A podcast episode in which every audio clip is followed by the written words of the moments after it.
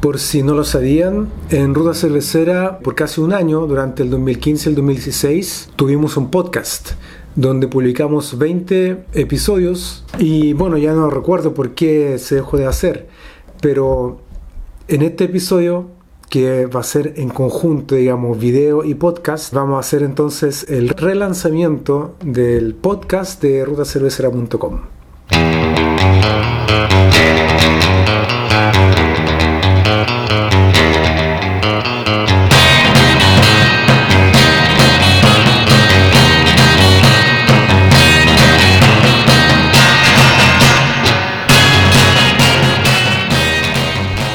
primer episodio del relanzamiento del podcast de rutacervecera.com vamos a escuchar la, experiencia vivida cuando visitamos Crossbar Orrego Luco junto con, con Pato y Esteban, que ustedes ya han visto en, otros videos digamos, de este canal. Escuchemos lo que grabamos en esa oportunidad.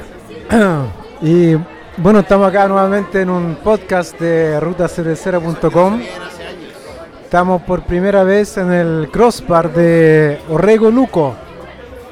Estamos acá con, con, con Pato. No, con, con ¿cómo? Dragón. Dragón, ya. Con ex Pato, actualmente Dragón. Estamos con Esteban también. Queremos, los tres vinimos acá por primera vez, ¿cierto? Así que vamos a dar nuestras impresiones. Aquí estamos inaugurando una nueva sección en Ruta Cervecera que va a ser recorrer eh, bares y dar nuestras impresiones. Así que no sé quién quiere partir. Esteban. La idea es comentar acerca, bueno, primero el local, ¿cachai? El ambiente, quizás la música, eh, obviamente la cerveza y quizás la comida. Primero, sobre el ambiente, encuentro que está bueno, hay harta gente, se ve entretenido el bar. Sobre la música, me parece adecuada, al menos para el, para el tipo de gente que se ve que llega al local, supongo que le prende a todos, al menos a mí la encontré buena. Luego, con respecto a lo que corresponde al, bar, lo encontré bastante penca, porque eh, ponen las características de lo que corresponde a las cervezas cross. Todas las cross tienen puesto sus características completas, el estilo, eh, el amargor y los grados de alcohol y el precio pero todo lo que son cervezas, entre comillas, invitadas, ponen solamente la marca dentro de la pizarra. No está puesto ni, ni el precio, ni el estilo, ni el amargor, ni los grados de alcohol. Así que eso me pareció bien penca del bar. Esas son mis impresiones. Gracias por permitirme participar. Eh, claro, es que, es que él pensó que iba a hablar eso nomás, ¿cachai? Igual va a ser un poco más largo probablemente la conversación. Eh, Pato, ¿cuáles son tus impresiones del, del local? Del, no sé si tú ya comiste o solamente tomaste. Eh, bueno, en comparación al otro, la atención sigue siendo buenísima. el ambiente es impecable. El, todo el hardware que está acá impecable. Eh, me gustó, me gustó. Estoy probando, bueno, probé la cerveza experimental Los Tres Gringos y la encontré buenísima. Y ahora estoy tomando mucho, estoy tomando hasta pronto, que una Neipa, que en realidad no es una Neipa, según yo es una IPA. Pero bien, bien, bien, la gente, la gente es agradable, la gente se ve contenta, se ve bien atendida. Un 7, sí me gustó. Eh, pero la música, yo sé que la música para ti es importante en los locales. ¿Qué, te pareció la música? Sí, em, con respecto a la música, bueno, yo llegué, o sea, para poner en contexto todo esto, yo llegué una hora y media antes que todos los comensales porque tuve que, tuve que guardar el espacio para, para la reserva. Eh, Even Flow sonó tres veces. Eh, varias canciones sonaron tres veces dentro de una hora, entonces eso es inaceptable. Yo considero que eh, un bar como este debería tener eh, una parrilla mejor de música, como por ejemplo lo tiene el bar de René, como lo tiene también, eh, no sé, Pepperland. Y con respecto a, cómo funciona el, modelo de negocio de, de, los bares con respecto a, a, no los bares, de la de la, de la Sociedad de Derecho de Autor, eh, las, todos los bares tienen, o sea, ponen, un ponen plata y pueden poner la música que ellos quisiesen, que ellos quieren. Entonces, es inaceptable escuchar una canción dos o tres veces en, en un bar, en una hora. ¿Y, y qué canción fue la que escuchaste? Even Flow y creo que fue Creed también de Stone Temple Pilots. Ah, ya, o sea, eh, tuve lo correcto. Tuve lo correcto entonces que estáis ahí escuchando en segundo plano. Sí, porque estaba solo, pues, weón. Estaba solo, sí. estaba- Ah, sí, ah, porque estáis solo. Eh, sí, aquí, bueno, hay hartas cosas que podemos comentar. Este local tiene, igual es relativamente nuevo. Claro, un mes, no más de dos meses. Eh, se ve todo súper nuevo, súper limpio, bastante, claro, iluminado, bonito. Y bueno, yo lo que puedo comentar es que desde la mesa donde estamos sentados, no sé si tú ya lo comentaste, ¿no, Esteban? El tema de la pizarra, de que no se ve. Claro, eso para mí es como bien, bien extraño, porque uno está acostumbrado a, a poder verla una pizarra, de lejos. Porque, porque De hecho, desde acá donde nosotros estamos sentados, la pizarra no se ve por el asunto de la, del setup de las de las choperas, ¿cachai? De la salida. ¿Cachai? ¿Es un error? Sí, pero igual es... Por ejemplo, decía, oye, pero, pero ¿qué cervezas invitadas tienen? ¿Cachai? Tenéis que estar... Tenéis que estar agachándote todo un asunto. Ahí pues, yo creo que podrían arreglar un poquito más. po- Yo creo que podrían subir las, las pizarras arriba. Tienen espacio para hacerlo. Yo creo que ahí es una cosa para arreglarlo. Los baños son bonitos, el lugar es bonito, el lugar, el sector es bacán. ¿Cachai? Sí, yo estuve preguntando, o sea, conversé un ratito cortito, o sea, me acerqué más que nada a la, barra para poder ver, bien la pizarra. Y lo que me explicaron es que en el fondo ellos tienen su cerveza estable, que son obviamente las de, Cross, y las invitadas las van rotando. Lo cual es como normal en cualquier bar, ¿cierto? Entonces pregunté, oye, pero ¿y por qué entonces no tienen, por ejemplo, ni, ni el estilo, ni los precios, ni nada? No, porque van rotando, entonces puede que se acabe, etcétera.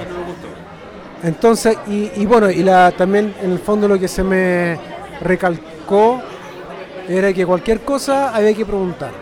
Entonces es como un poco distinto el, el- el modelo, entonces uno también puede, podría eh, dar como conclusión de que quizás el público no es tan conocedor de cerveza.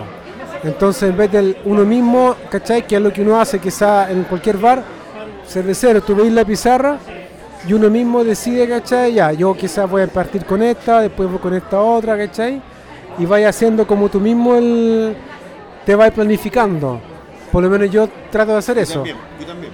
Pero en este caso, al parecer, a lo mejor se, se apunta como un público quizás que no conoce tanto, por tanto, eh, es para que el público pregunte. Entonces, el- la persona que atiende es la que tiene todas las respuestas. Al parecer, ese es como un poco. A mí me pasó lo mismo. Por ejemplo, yo quise saber los precios y no sabía los precios. Los mismos becerros no sabían los precios. La señorita fue de un lado para otro a buscar los precios y no lo sabía. Y bueno, eso fue nuestra primera experiencia en Crossbar de Orrego Luco. Pudieron escu- escuchar nuestra impresión ahí en, en terreno con todo lo positivo, pero también algunas cosas negativas. Donde como conclusión, bueno, por lo menos yo puedo mencionar de que lo que no me gustó, digamos, del, del local fue algo súper importante que es la, la pizarra. La pizarra en un bar cervecero es, es clave y debe estar vi- visible, digamos, debe estar visible, debe contener información de los estilos, el IBU, los grados alcohólicos y obviamente también el precio. Quizá uno espera un poco más del, del bar porque uno se imagina que hay, que hay muchos recursos, ¿cierto? Y de alguna forma la, la expectativa pueden ser más altas justamente porque Crossbar cuenta con, con bueno, todo, todo el respaldo obviamente de Cross que lleva años en el mercado, de alguna forma es pionero, digamos, en, en el mercado de la cerveza artesanal en, en Chile y, y ahora que en su mayoría, digamos, está en manos de, de, un- de otra empresa, digamos, grande eh, de alcoholes, que es eh, Conchitoro, uno quizás espera de que el, el local en sí, digamos, cumpla al 100%, digamos, con la, con la expectativa. Pero en este caso Este detalle, por ejemplo, la pizarra, yo lo menciono en el, el, el audio, de que la explicación puede ser de que el, público quizás no conozca mucho, digamos, de cerveza y requiere de mayor ayuda, si ese es su, su foco, está súper bien, digamos. Pero quizás mediano o largo plazo puede ser quizás algo un poco negativo porque qué va a pasar con, con los clientes que a lo mejor ya saben y esperan, digamos, poder ver una pizarra con toda la información correspondiente. Eh, ellos simplemente como nosotros, eh, lo más probable es que nos volvamos, digamos, al, crossbar, especialmente si es que a pocas cuadras de ahí uno encuentra más bares, digamos, quizá incluso mayor variedad de cerveza, con mayor información e incluso se podría decir que a precios competitivos. Por tanto, es un poco la, la, conclusión. Algo que a mí me sorprendió muy eh, gratamente fue, por ejemplo, la oferta que ellos tienen de la cerveza en copas teco, algo que por ejemplo yo no he visto en otros bares, y la copa teco que, que bueno, se utiliza mucho para, para, lo que es el análisis sensorial, y es la copa, digamos, que, que gobierna todo el resto de las copas, se puede decir, no sé si eso obviamente es discutible, pero por lo, por lo menos para mí, la copa teco, digamos, sirve para apreciar bien, digamos, todo, todo el estilo de cerveza y a un precio súper barato que son 1.500 pesos. Por lo tanto, en el fondo es poder acceder a un sampler de una cerveza, bueno, en este caso de Cross, por 1.500 pesos, una copa de teco, eso lo encontré súper positivo. O sea, eso fue una, una, buena experiencia, digamos. Eso sería, digamos, en este video y podcast, ¿cierto? Ustedes el podcast eh, a partir de ahora eh, ya hecho, digamos, este relanzamiento oficial el podcast tendrá vida propia. No se sabe todavía aún qué, tan frecuente van a haber nuevos episodios, pero sí ya hay un, backlog, digamos, de, de, contenido, por ejemplo, de entrevistas que hemos hecho, donde obviamente en formato de video uno por lo general hace como un resumen más corto. En cambio, en un podcast podemos liberar, por ejemplo, el audio, completo del, del, video y ustedes lo pueden, por ejemplo, escuchar cuando van, no sé, por, eh, camino a su lugar de estudio, de trabajo, ¿cierto? Ya sea si van en, micro, en bicicleta, caminando, en auto, etc. Ahí la idea es que uno escucha generalmente los podcasts. Lo pueden encontrar en cualquier proveedor, digamos, de podcast, buscando por el nombre Ruta Cervecera. Y eh, nos estamos viendo entonces en un próximo video de rutacervecera.com. Recuerden entonces ahora suscribirse al, a este canal de YouTube. Toda la semana un nuevo video y además suscríbanse al podcast. Y eso sería. Nos vemos.